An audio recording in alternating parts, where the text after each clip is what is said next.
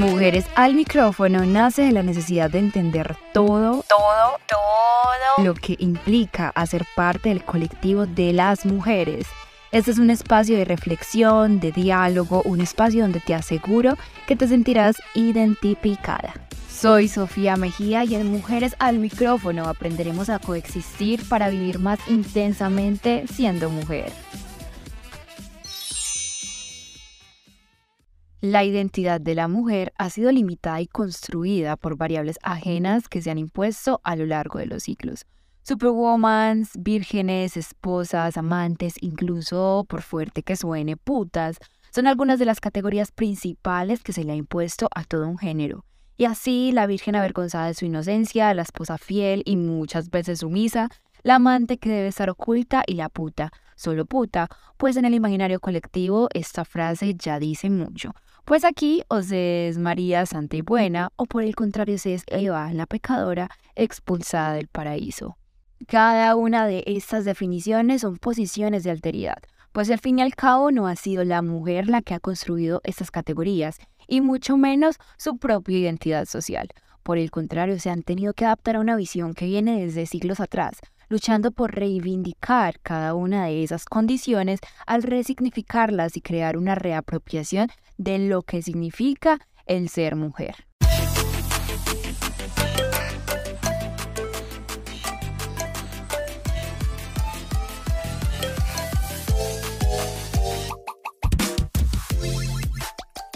Hola a todas, este es mi primer episodio de varios que se vienen y les quería contar que mientras estaba pensando cuál sería el camino a recorrer de mujeres al micrófono, decidí iniciar y se me vino como la grandiosa idea de empezar el recorrido desde la primicia de entender, comprender y asentir que detrás de cada mujer hay un ser humano perfectamente imperfecto.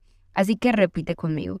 Como mujer soy perfectamente imperfecta, acepto mis debilidades, valoro mis fortalezas y reconozco que mis imperfecciones son ingredientes de mi grandeza.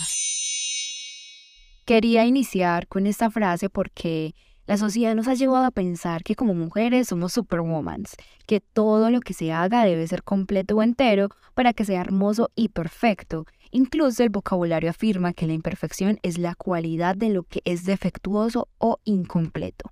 Durante toda mi vida he vivido como en una burbuja donde todo lo que hago debe ser perfecto. He pensado que debo ser capaz de hacer todo de manera minuciosamente excelente. Me he dado duro a mí misma, me he dado golpes de pecho, olvidando que algunas de las cosas más bellas de la vida no son perfectas en lo absoluto, sino que son más bien como asimétricas, desiguales, desproporcionadas. Si tuviera que resumir el concepto en una sola palabra, sería imperfecto. Ustedes me entenderán. El síndrome de la mujer perfecta, la superwoman, que siempre puede con todo, hace parte de ese grupo de definiciones que pasan a ser posiciones de alteridad de las cuales les hablaba al inicio de este podcast. Y es esa misma posición de alteridad de la que ha hecho que creamos que debemos tener todo resuelto.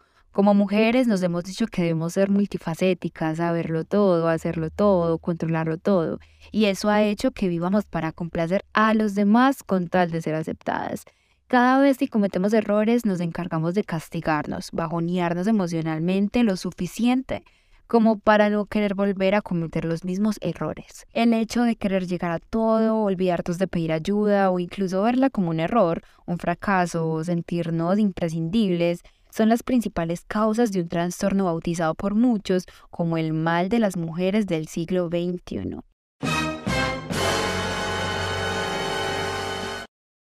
Yo sí quisiera que hiciéramos un alto en el camino, cerremos los ojos y pensemos por un segundo, ¿para qué? en realidad, ¿qué resultado puede sacar el querer esforzarnos tanto por ser superwoman? Nos hemos olvidado de nosotras mismas, de nuestro bienestar, de querer ser quien realmente se quiere ser, porque siempre estamos pensando en el que dirán, en qué dirá el otro, en qué dirá mi vecino, en qué dirá mi familia. Somos mujeres perfectamente imperfectas. Eso nos lleva a ser valientes, capaces de abrazarnos a nosotras mismas, con luces o sombras, con aciertos y fracasos. Es hora de darnos el permiso de ser.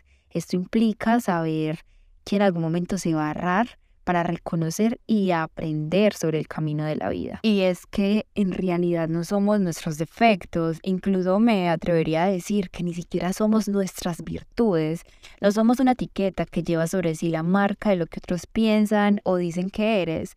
El problema de creer que somos nuestros defectos o virtudes es que sin darnos cuenta comenzamos a vivir de acuerdo a la etiqueta que nos han puesto para cumplir con las expectativas de lo que otros dicen. Y cuando pasa esto, automáticamente dejamos atrás nuestro ser para cumplir con lo que otros dicen que somos y tapar así nuestros defectos. Como consecuencia, te agotas te frustras, te sientes insatisfecha y cada vez menos deseada a causa de, abro comillas, tus imperfecciones. Cierro comillas.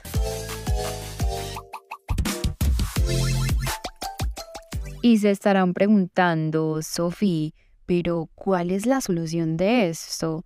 Amigas, les cuento que la única solución es aceptar las imperfecciones como parte de nuestra esencia entendiendo que son parte de nuestro diseño único y que estas no son determinantes al momento de ser una mujer valiosa, amada, aceptada y respetada. Por irónico que parezca, en la medida que comienzas a no solo aceptar, sino también a celebrar y disfrutar de tus defectos, te estarás librando de la carga emocional que te imponen y a su vez estar en una posición de ventaja para seguir alcanzando tus metas. Eso te lo dice alguien que está luchando por aceptar sus imperfecciones para comenzar a vivir una vida totalmente próspera en todas las áreas de su vida.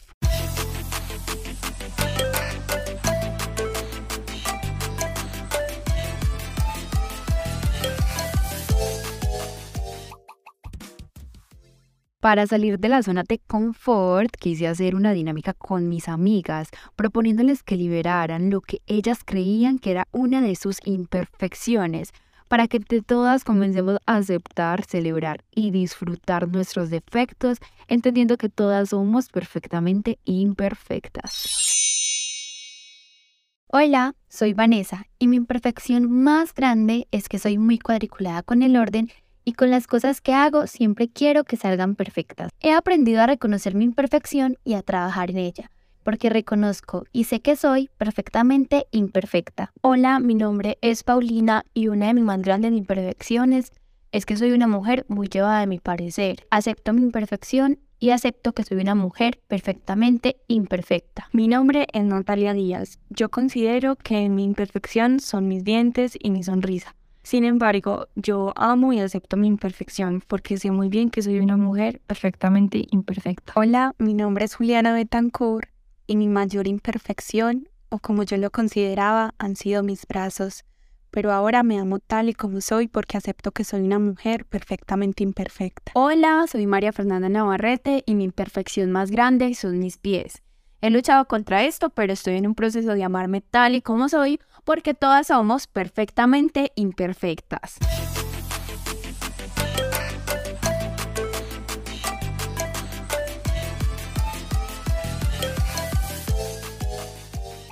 Seamos quienes realmente queramos ser, vivamos la vida sin límites, sin pensar en el que dirán, sin miedo a equivocarnos. De los errores se aprenden Alguien una vez me dijo que raro sería que yo no me estrellara en el camino y eso hoy se lo quiero decir a ustedes. Raro serían que no se equivocaran en el camino. Rompamos la idea de ser superwoman, entendiendo que somos perfectamente imperfectas.